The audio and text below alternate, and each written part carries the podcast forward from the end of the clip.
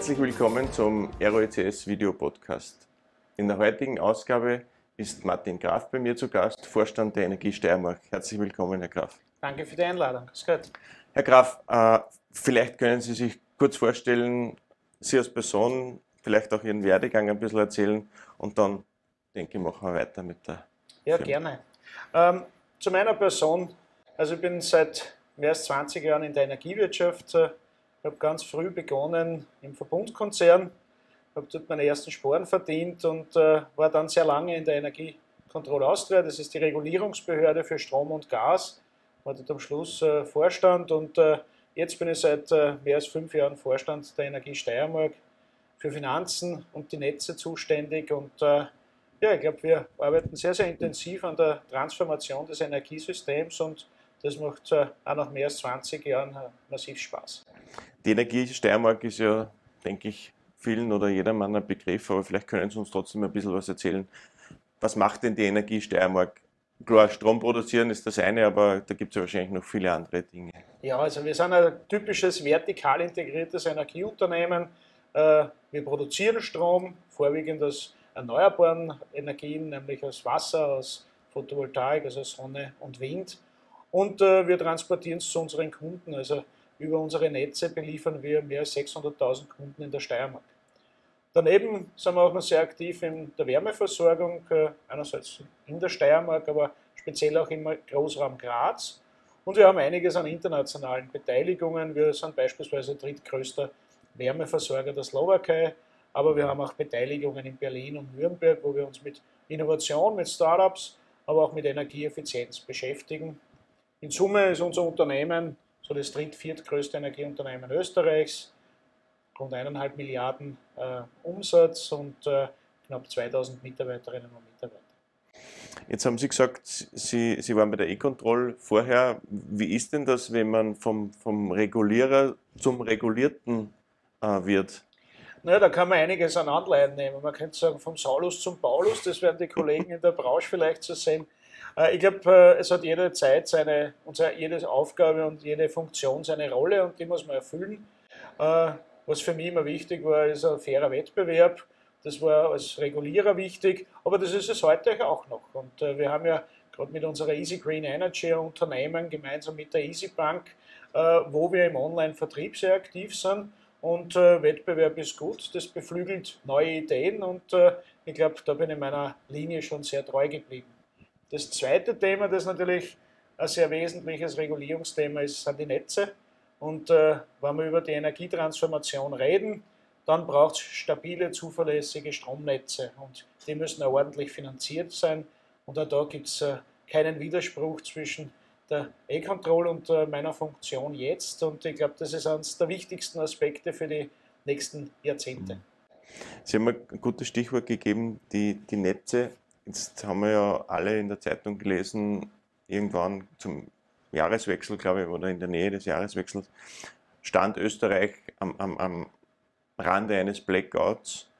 Wie groß ist denn die Gefahr wirklich, dass wir so einen Blackout in Österreich irgendwann einmal haben werden? Und das hat wahrscheinlich auch zwei Aspekte. Das eine ist die Netzqualität an sich und das andere ist natürlich die IT-Infrastruktur und die Hacker, die ja da auch massiv eingreifen können.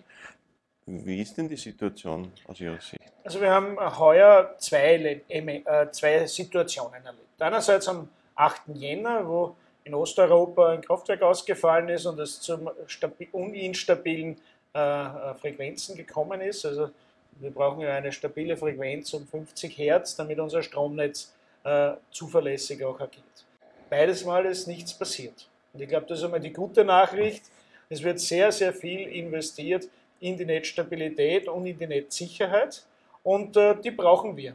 Das ist äh, volkswirtschaftlicher Wert und äh, ich glaube, das ist äh, ganz wesentlich. Dafür braucht es starke Netze, es braucht viele Flexibilitäten in den Netzen und es braucht vor allem Leitungswarten, so wie es wir auch betreiben, wo wir rund um die Uhr dafür sorgen, dass die Versorgungssicherheit gewährleistet wird.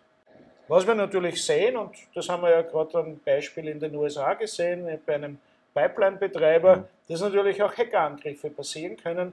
Wir wappnen uns dafür, wir arbeiten mit äh, sehr vielen Unternehmen zusammen im Bereich Security Und wir machen natürlich auch äh, Hackathons, äh, wo wir auch äh, schauen, ob unsere Netze auch von außen angreifbar, aber stabil und zuverlässig weiter betreibbar sind.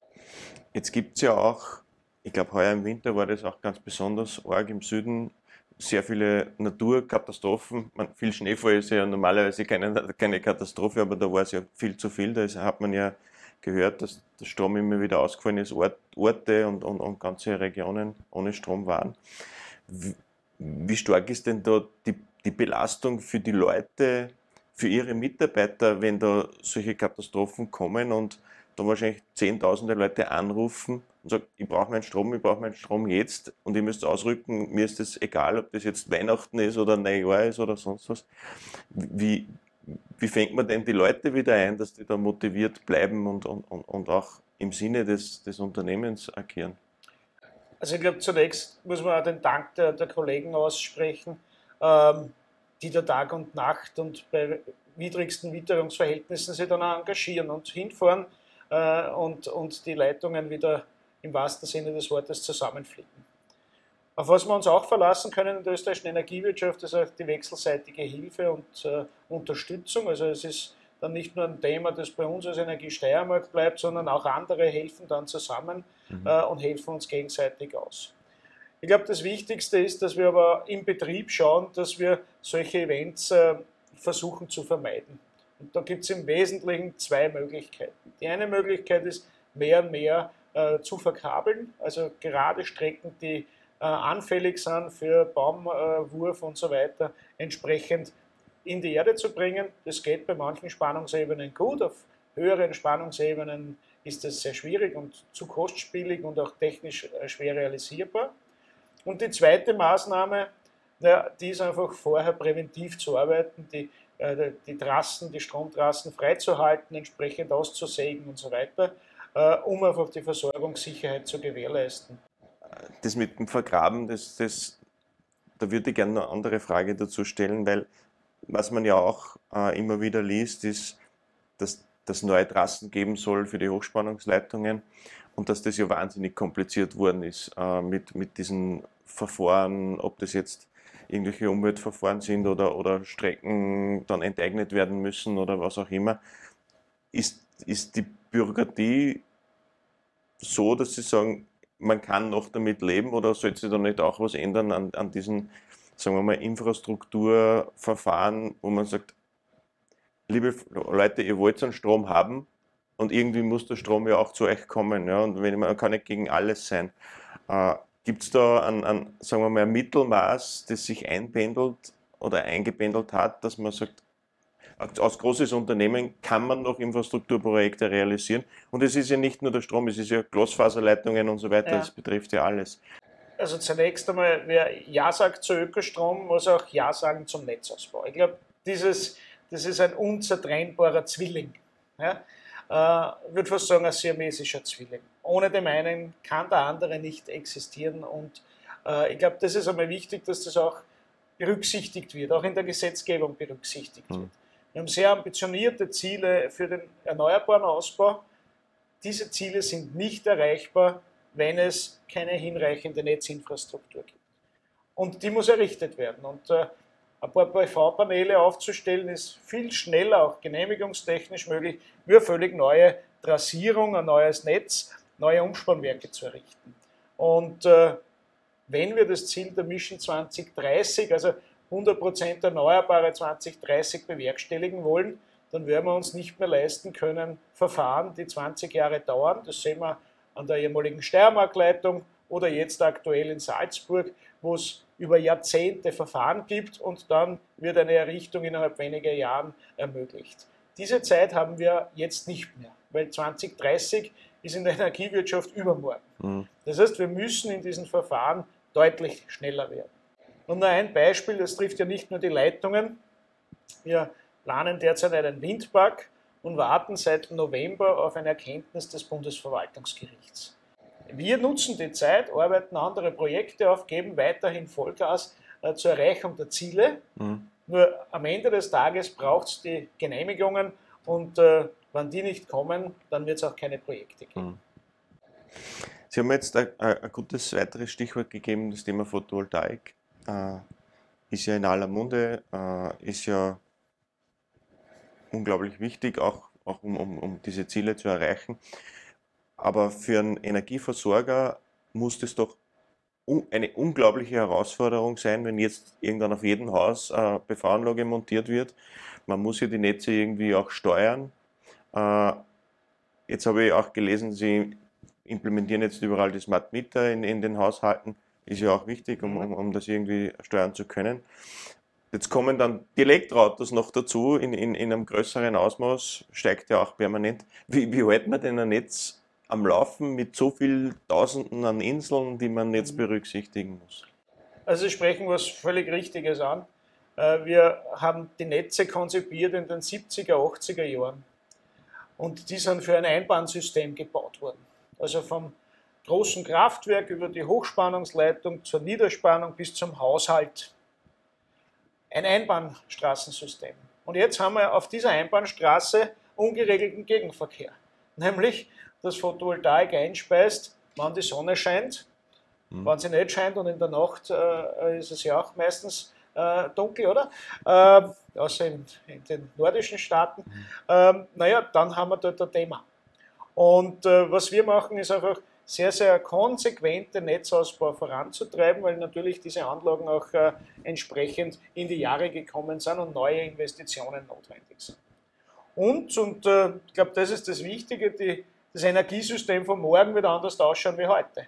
Wir haben halt dann den Produzenten, der viel kleiner ist, der dezentraler ist, der halt, so wie wir haben, äh, eine kleine 6,5 Kilowatt Anlage Photovoltaik einspeist, einen Teil davon selbst verbraucht, den Teil äh, ins öffentliche Netz einspeist. Und das werden wir viel, viel mehr sehen. Alleine in der Steiermark haben wir mehr als 15.000 derartige Anlagen im mhm. Netz. Mhm. Und äh, für uns ist wichtig, und ich glaube, das muss absolut im Vordergrund stehen, dass wir diese Energietransformation ermöglichen wollen.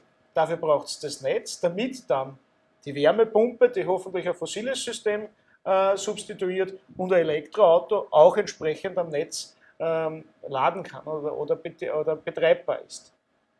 Das heißt, ja, wir brauchen mehr Netzinvestitionen. Das ist eine völlige Veränderung im Vergleich zu den letzten 25 Jahren nämlich deutlich mehr an Investitionen und äh, Österreichs Energie, unsere Branchenvertretung hat berechnet, wenn wir die Mission 2030 erfüllen wollen, brauchen wir auch knapp 20 Milliarden Investitionen in die Stromnetze und das bis 2030. Das können Sie noch ausrechnen, das ist in weniger als zehn Jahren und das ist schon äh, wir, ein ordentlicher Betrag. Und wir wollen das investieren, wenn die Rahmenbedingungen passen, damit man halt ein Elektroauto laden kann, damit man Photovoltaik nutzen kann und damit wir Wärmepumpen auch einsetzen können. Unser Ziel ist, der CO2-freie Energieerzeugung zu bewerkstelligen und praktisch fossile Energieträger in diesen Fragen auch zurückzudrängen. Also Sie werden Ihren Beitrag zur Konjunkturerholung leisten mit den, mit den Milliarden, die Sie investieren, habe ich jetzt gehört.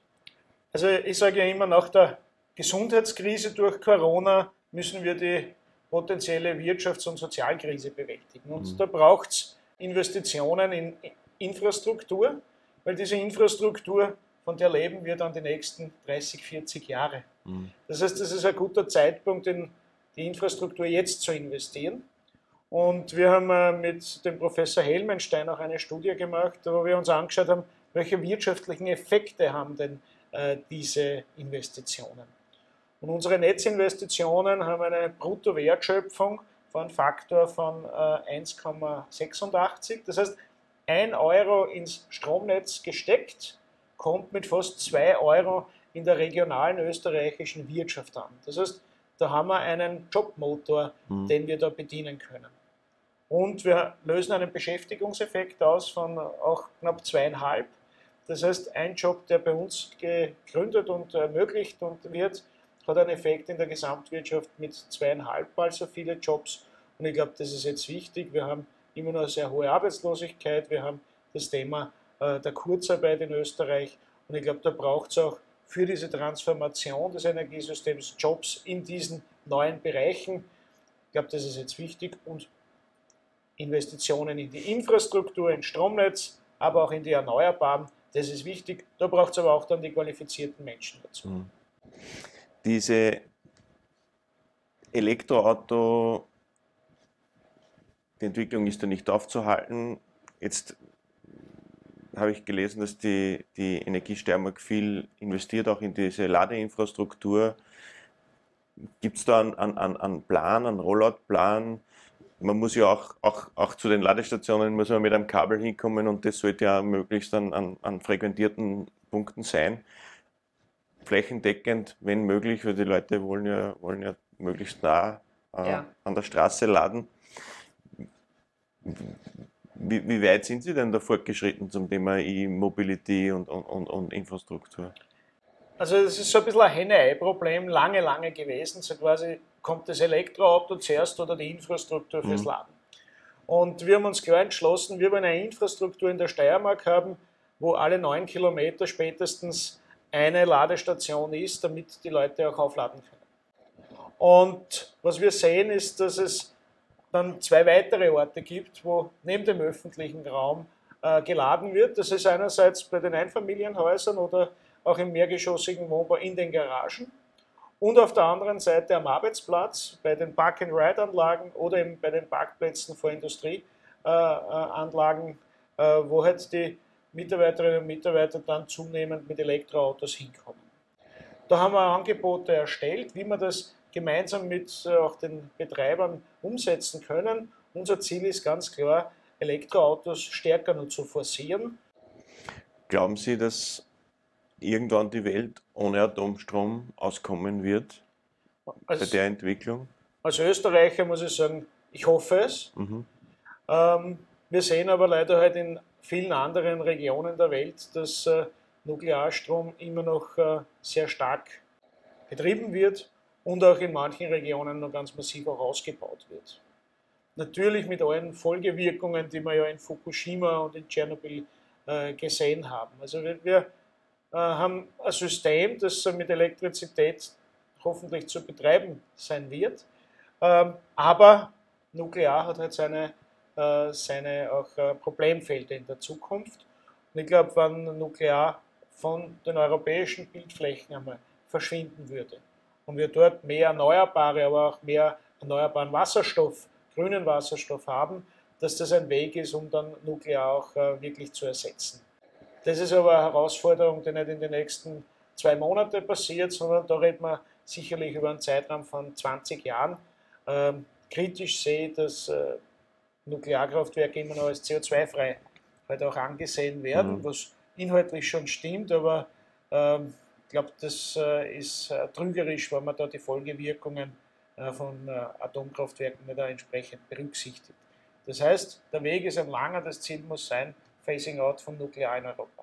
Wenn Sie jetzt in die Glaskugel schauen, in 20, 30, 40 Jahren, was wird dann, woher wird der Strom kommen? Wie wird der Strom produziert werden? Ich meine, BV ist gut, aber wie Sie sagen, in der Nacht scheint keine Sonne. Wo kriegen wir in der Nacht den Strom her? Wo, wo kommt die Energie her, wenn wir keine Atomkraftwerke mehr haben, vielleicht, wenn wir keine kalorischen Kraftwerke mehr haben? Wie also ich glaube, der Strom wird kommen aus erneuerbaren Quellen und wir dürfen nicht vergessen, dass wir diese stärkere Verzahnung von Energiesystemen, also auch das Gas, äh, der Gassektor wird viel stärker und auch der Wärmesektor mit dem Strombereich äh, gekoppelt werden. Das mhm. nennt man Sektorkopplung. Und diese Sektorkopplung wird auch das Thema der Speicherung ganz massiv umfassen. Jetzt, mhm. da herinnen sitzen wir gerade in einem Speicher, der heißt halt Raumwärme. Mhm. Sie daheim haben einen Speicher, der heißt Warmwasserboiler. Äh, und äh, das zeigt schon, wir werden, so wie wir es in der Erzeugung haben, nämlich von Großkraftwerken beginnen bis halt zu den kleinen Anlagen und bis zum Haushalt, der halt eine kleine Photovoltaikanlage betreibt, so ähnlich werden wir das im Speicherbereich auch haben. Es werden nicht nur als Lithium-Ionen-Speicher sein, es werden Wärmespeicher sein, es werden vielleicht Schwungmassenspeicher sein, es wird aber auch Wasserstoff, der speicherbar ist, äh, zu berücksichtigen sein. Das heißt, wir werden eine große Vielfalt, ich sage immer ein bunter Blumenstrauß an Technologien sein. Mhm. Und ich glaube, das ist die, die Möglichkeit, wie wir zukünftig ein erneuerbares Energiesystem haben, das ohne fossile auf lange Frist aber auch ohne Nuklear auskommen wird. Wie, wie, glauben Sie denn, dass sich die Batterietechnik entwickeln wird. Jetzt wird ja viel, sehr viel geforscht, ja, Fraunhofer und Co. Mhm. Ich glaube, das ist ja weit noch nicht das Ende der Fahnenstange erreicht, oder? Technologisch haben wir da natürlich noch einige äh, Schritte zu gehen, aber als Energie Steiermark haben wir das letzte Jahr die meisten Stromspeicher in Österreich verkauft. Mehr als 400. Das zeigt ganz kleine für die Haushalte. Mhm. Was sehen wir da? Erstens sehen wir, dass die Preise deutlich sich reduzieren. Und wir sehen, dass man die Transformation des Sonnenstroms auch in den Abend- und in die Nachtstunden damit auch mit bewerkstelligen kann. Und ich glaube, das ist wichtig. Die Speichertechnologien werden sie weiterentwickeln, aber es wird nicht nur eine Technologie sein. Es werden auch die Gasspeicher eine bedeutende Rolle äh, haben, weil man dort auch Wasserstoff mitspeichern kann. Es werden die Wärmespeicher, äh, wir sehen es in den Großstädten, wo warmes Wasser praktisch gebunkert wird, das mit solarer Energie teilweise aufgeheizt wird. Das heißt, wir werden eine Vielzahl an Technologien sehen und die entwickeln sie weiter. Äh, ich bin da guter Dinge, dass gerade die Speichertechnologien und sei es am Ende des Tages auch die Speicher in den Elektroautos in Summe einen Beitrag zur Ökologisierung des Energiesystems beitragen mhm. werden. Mhm. Kommen wir vielleicht ein bisschen zurück zum Thema Digitalisierung. Mhm. Äh, Breitbandausbau, haben wir vorhin schon kurz angesprochen, ist ja in aller Munde. Wie ist denn die Situation in der Steiermark zum Thema Breitband, Breitbandinternet, Versorgung auch von regionalen, äh, kleineren Orten, Bereichen? Wie weit sind Sie denn da im, im, im Ausbau? Also wenn man sich anschaut in Österreich im internationalen Vergleich, dann sind wir beim Breitbandausbau, auch so wie die Deutschen im Übrigen, relativ weit hinten. Ich glaube, was jetzt ganz wichtig war, war diese, äh, diese 1,4 Milliarden Förderungen, äh, die Breitband, die zweite Breitbandmilliarde, die angekündigt worden ist, wo gerade jetzt auch die äh, entsprechenden Förderrichtlinien diskutiert werden. Wir als Energie Steiermark haben uns dazu bekannt und äh, das verfolgen wir mit großem Elan, die Infrastruktur in der Steiermark auch auszubauen. Unser Ziel ist eine flächendeckende Versorgung äh, zu bewerkstelligen.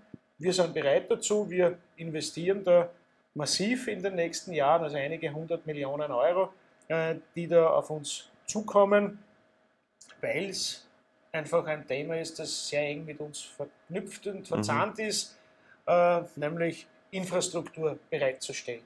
Und Infrastruktur hört bei mir nicht mit dem Strom- und Wärmenetz auf, sondern es hört spätestens einmal mit dem digitalen Netz aus, auf. Und zusätzlich zum Breitband haben wir auch eine 450 MHz Frequenz, ein Schmalband über die Steiermark gezogen das wir auch für unsere Smart Meter Kommunikation nutzen, wo es auch andere Anwendungstechnologien noch gibt, bis, zu den, äh, bis zur Benachrichtigung äh, von, von, unterschiedlichen IoT-Systemen, aber auch mhm. bis, zu, bis zur Feuerwehrsirenen, die man da anbinden kann. Das heißt, wir sehen Infrastruktur ganzheitlicher und äh, daher gibt es massives Engagement in den nächsten Jahren auch in den Breitbandausbau zu gehen. Ich habe mir noch ein Stichwort aufgeschrieben, das ist das Thema Nachhaltigkeit. Wir, wir haben eh schon viel gesprochen über, über, über Energie, Zukunft mhm. und so weiter. Aber die Energie Steiermark ist ja ein großes Unternehmen. Ja. Vielleicht können Sie uns ein bisschen was erzählen, was Sie als Energie Steiermark zum Thema Nachhaltigkeit im Unternehmen tun und machen. Ich glaube, äh, bei so einer Diskussion muss man anfangen, naja, was verstehen wir denn unter Nachhaltigkeit? Ja, weil, wenn wir da fünf Leute fragen, haben wir sieben Meinungen. äh, für uns ist das ein sehr erstens weiter Begriff und äh, gleichzeitig Auftrag. Wir orientieren uns an den Sustainable Development Goals der UN und von diesen 17 Zielen, die es dort gibt, haben wir elf Ziele identifiziert, wo wir unseren Beitrag leisten wollen. Und das ist natürlich nicht nur im Bereich der Ökologisierung des Energiesystems, sondern das ist unser eigener CO2-Ausstoß. Das ist auch das Thema der äh, sozialen Komponenten äh, wie Diversity und Inclusion ganz massiv zu unterstützen. Wir haben gerade im letzten Jahr einen Lehrling äh, gehabt, der eine, äh, eine Teilqualifizierung bei uns absolvieren hat können. Äh, ich glaube, solche Unternehmen wie wir sind, müssen auch in diesem Bereich äh, ganz massiv investieren, Glaubwürdigkeit haben und das authentisch machen und natürlich im Bereich Governance von, von Wettbewerbsrecht, Kartellrecht, diese ganzen Themen auch mit zu berücksichtigen. Sehr umfangreich. Und wir haben äh, die Nachhaltigkeitsthematik bei uns in den Strategiebereich voll integriert und haben gesagt, wir wollen da nicht nur Glaubwürdigkeit haben, sondern wir wollen auch das an Zahlen, Daten und Fakten messen können. Und wir haben äh, im letzten Jahr das zweite Mal an einem internationalen Benchmarking teilgenommen, das aus dem Kapitalmarkt kommt. Äh, CRESP heißt das, äh, wo viele Unternehmen in Europa bereits sich beteiligen. Und wir haben im Energiebereich den neunten Platz in Europa äh, erzielen können. Und das zeigt, dass wir hier ganz massiv am richtigen Weg sind. Was aber auch bedeutet, dass wir gemeinsam mit dem Umweltbundesamt eine Datenbank aufgebaut haben, nachvollziehbare äh, Schritte setzen, die auch dann bewertbar sind. Und wir haben uns klare, äh, sagen wir, auch Sustainable Goals gesetzt und, und Ziele definiert, die wir erreichen wollen. Nachhaltigkeit geht für uns in alle Bereiche hinein und äh, da braucht es Konsequenz. Es braucht aber auch die klare Zielsetzung. Die haben wir und die Konsequenz wird uns keiner abstreiten Großer Respekt, der Unternehmen, das 100 Jahre alt ist, äh, durch so einen Transformationsprozess zu führen, ist sicherlich keine einfache Aufgabe, äh, kann ich mir vorstellen. Die abschließende Frage, der Trend hat sie zum besten Arbeitgeber der Energiebranche oder Branche Rohstoff, Energie, Feuer und Entsorgung äh, gekürt das passt ja sehr gut zum Thema Nachhaltigkeit. Irgendwo macht Sie so eine Auszeichnung stolz oder, oder bedeutet so eine Auszeichnung für Sie, was hat das an, an, an besonderen Wert oder sagen Sie, ist heute so, morgen so? Na, es hat für uns äh, einmal einen ganz wesentlichen Wert, nämlich die Auszeichnung unserer Personalentwicklung, unseres äh, Employer Brandings, unserer Bemühungen, äh, um ein attraktiver Arbeitgeber äh, zu sein. Es ist aber gleichzeitig eine Herausforderung, an so einem Spitzenplatz auch zukünftig verteidigen äh, zu können und äh, daher braucht es weiter sehr viel Engagement.